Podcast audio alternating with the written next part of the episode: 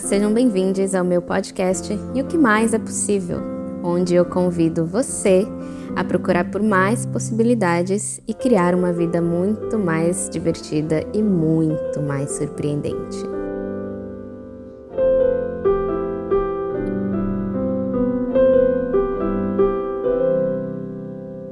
E aí, meus queridos e minhas queridas, tudo bem? Bora embarcar em mais uma jornada dessas infinitas possibilidades da vida. Bom, eu queria começar falando sobre uma pessoa maravilhosa chamada Eckhart Tolle. Ele tem um livro maravilhoso que chama O Poder do Agora. Eu indico muito essa leitura porque abriu várias coisinhas aqui na minha cabeça, principalmente para me dizer, para me mostrar que eu não sou os meus pensamentos. Os meus pensamentos, eles existem na minha cabeça, mas eu não sou eles. E aí o exercício que ele usa para mostrar isso é: para agora, por um minuto, respira fundo e observa o que, que você está pensando nesse momento. Beleza. Conseguiu observar? Conseguiu nomear esses pensamentos? Você consegue perceber que você é o observador que observa os pensamentos acontecerem? Que você não é o fluxo de pensamentos? Quando chega essa noção assim no corpo todo, quando a gente compreende que a gente é essa consciência observadora e não os próprios pensamentos, Vem aí a possibilidade de poder manipular esses pensamentos, ao invés de simplesmente deixar que eles aconteçam tumultuadamente na nossa cabeça. E isso é incrível, porque aí quando vem aquela enxurrada de pensamentos que só nos deixam mal, ai, aquelas frases típicas de que a gente não é o suficiente, a gente é um zero à esquerda, que a gente não presta, que a gente é egoísta, que a gente é burro ou burra, enfim. Sabe, todos esses julgamentos que tentam colocar a gente num lugar medíocre, num lugar de impotência. Quando a gente percebe que a gente observa esses pensamentos, a gente consegue falar para eles: não, eu não sou isso. E a gente, com práticas, principalmente práticas meditativas, a gente consegue tirar o poder que esses pensamentos têm de nos deixar mal.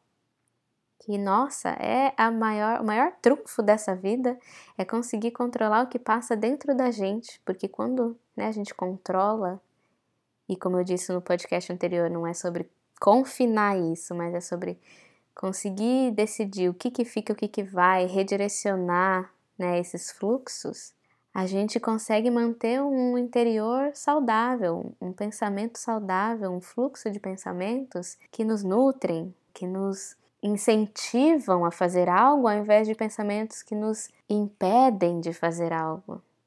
Pensamentos que nutrem o amor dentro de nós, a autoaceitação, é a alegria ao invés de deixar que pensamentos de sabotagem, de ódio, de egoísmo, de raiva se enraizem. E não quer dizer que esses pensamentos não vão existir, porque eles vão.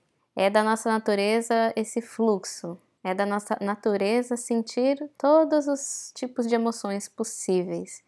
Mas não quer dizer que a gente tem que se agarrar a elas e validar e ficar validando elas por muito tempo.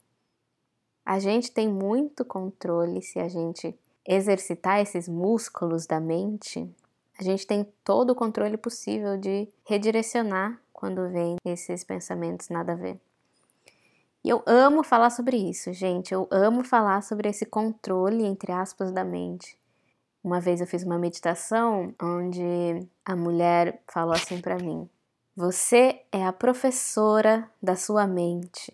Se imagine como uma professora educando uma sala de aula de crianças que ficam correndo para lá e para cá, que não tem organização e você é a pessoa que vai organizar esse grupo agitado. Você vai conseguir falar: agora é hora de fazer X. E os seus pensamentos, ao longo do tempo, vão começar a te obedecer. Você vai conseguir focar, você vai conseguir falar para o fluxo de pensamentos: agora é hora de fazer isso. E aí pode vir outras coisas, mas você vai conseguir tirar essas outras ideias do caminho e focar no que você realmente quer. E é sobre isso, é sobre o foco que você vai dar. Você vai dar o foco para os pensamentos bons ou para os pensamentos ruins. Você quer nutrir dentro de você o que?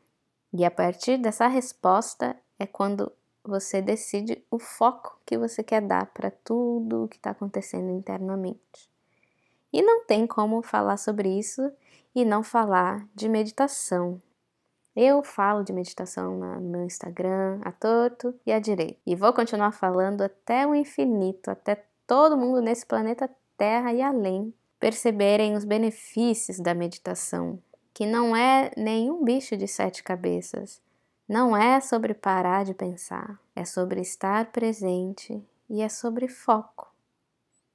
Pronto acabou. É sobre isso. Não precisa ser um foco no nada, né? Não quer dizer que a gente vai ter uma página em branco, vai conseguir focar naquilo e não vai vir nenhum pensamento. Mas às vezes é sobre focar sobre, bom, um exemplo, sobre o nosso corpo. E isso já é poderoso, porque esses cinco minutos que você foca no seu corpo e relaxa o seu corpo, é um momento que você mostra para sua mente que não é ela que está no controle, que é você e que o foco agora é o corpo. Fechou. E quanto mais a gente faz isso, mais a gente vai colocando a mente pensante, esses fluxos, no lugar dela. Chega, gente, já é 2021, tá na hora de a gente tomar as rédeas da nossa vida na nossa mão e parar de cair nessas armadilhas e nessas mentiras de que a gente não tem força, de que a gente não tem a potência necessária para as transformações que a gente quer colocar em, em curso na nossa vida. E tudo começa com nós, principalmente com o nosso interior, porque a saúde do nosso interior vai moldar as decisões, vai influenciar as decisões que a gente vai ter no externo. E as decisões moldam a nossa vida. Então tudo começa no interior para ser refletido no exterior. E como que o mundo está nesse momento? Como estão as suas relações com pessoas que não são, claro, do seu círculo? Porque quando a gente está entre amigos, muitas vezes a gente consegue adentrar esse espaço saudável e alimentar esse fluxo delicioso de pensamentos gostosos.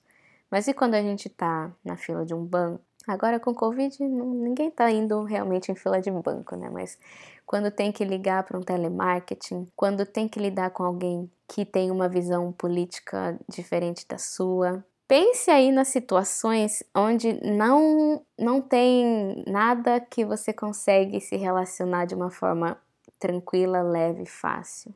Situações que são gatilho de tristeza, de raiva.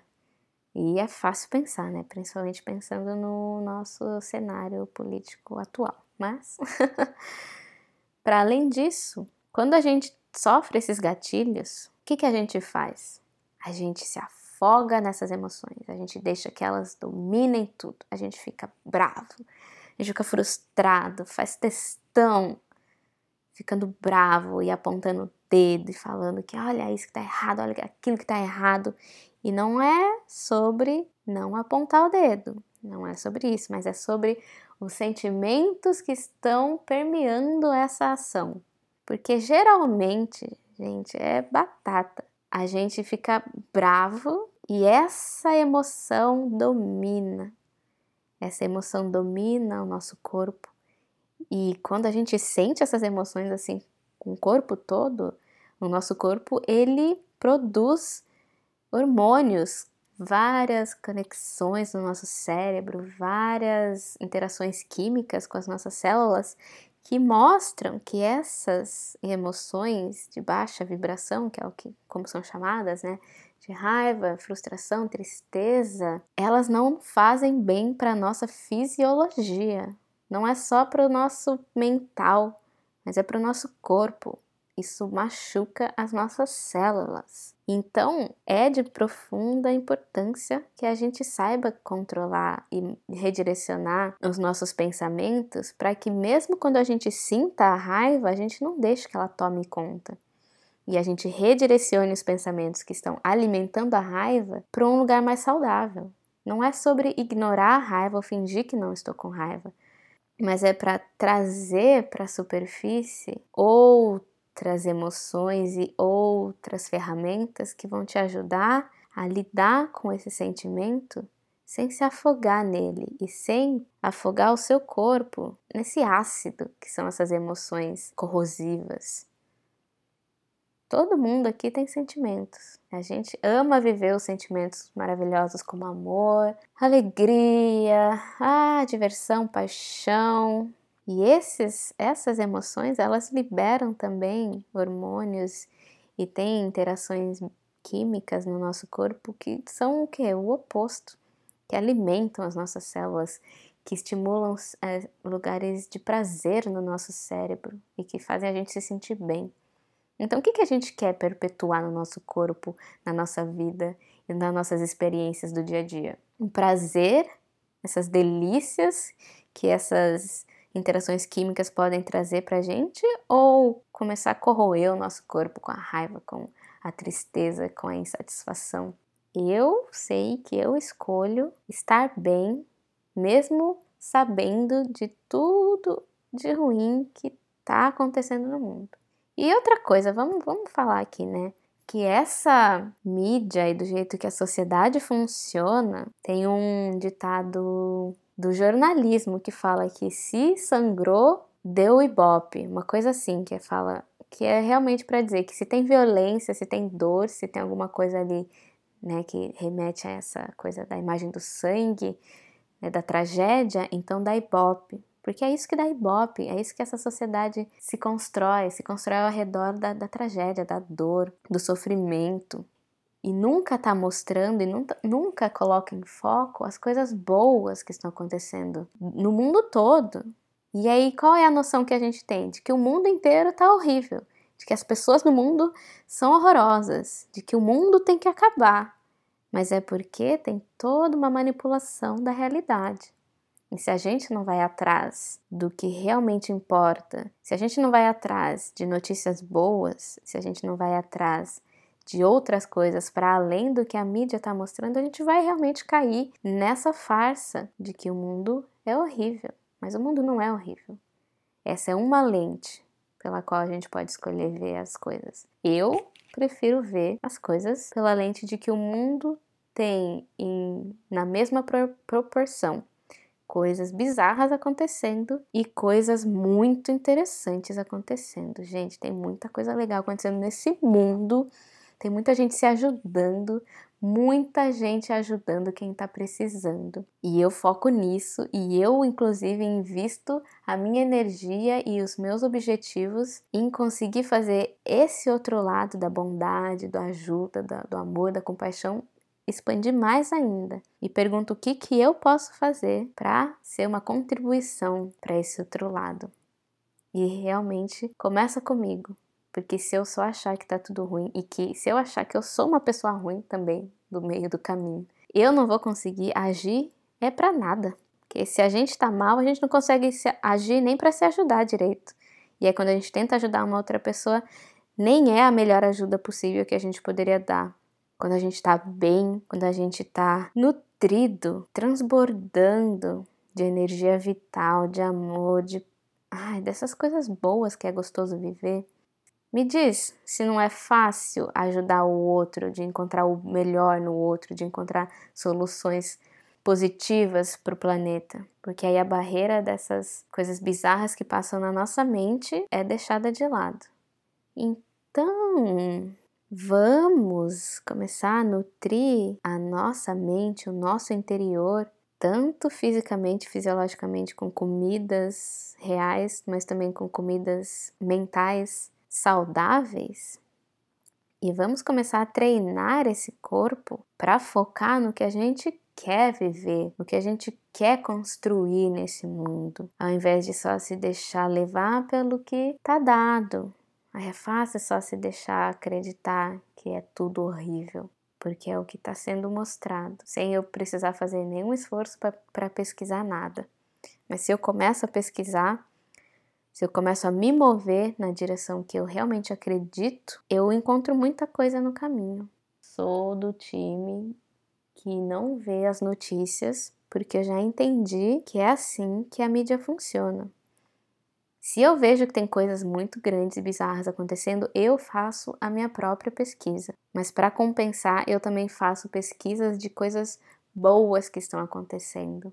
E aí eu foco nisso. E aí eu penso como que eu posso contribuir para isso. Espero que isso inspire vocês também a pelo menos não se deixar cair na mentira da mídia e começar a fazer as suas próprias pesquisas e redirecionar o foco de vocês para onde vocês querem. Bom, gratidão. Gratidão por ouvir até aqui. E até a próxima, meus queridos, queridas. Grande beijo, tchau.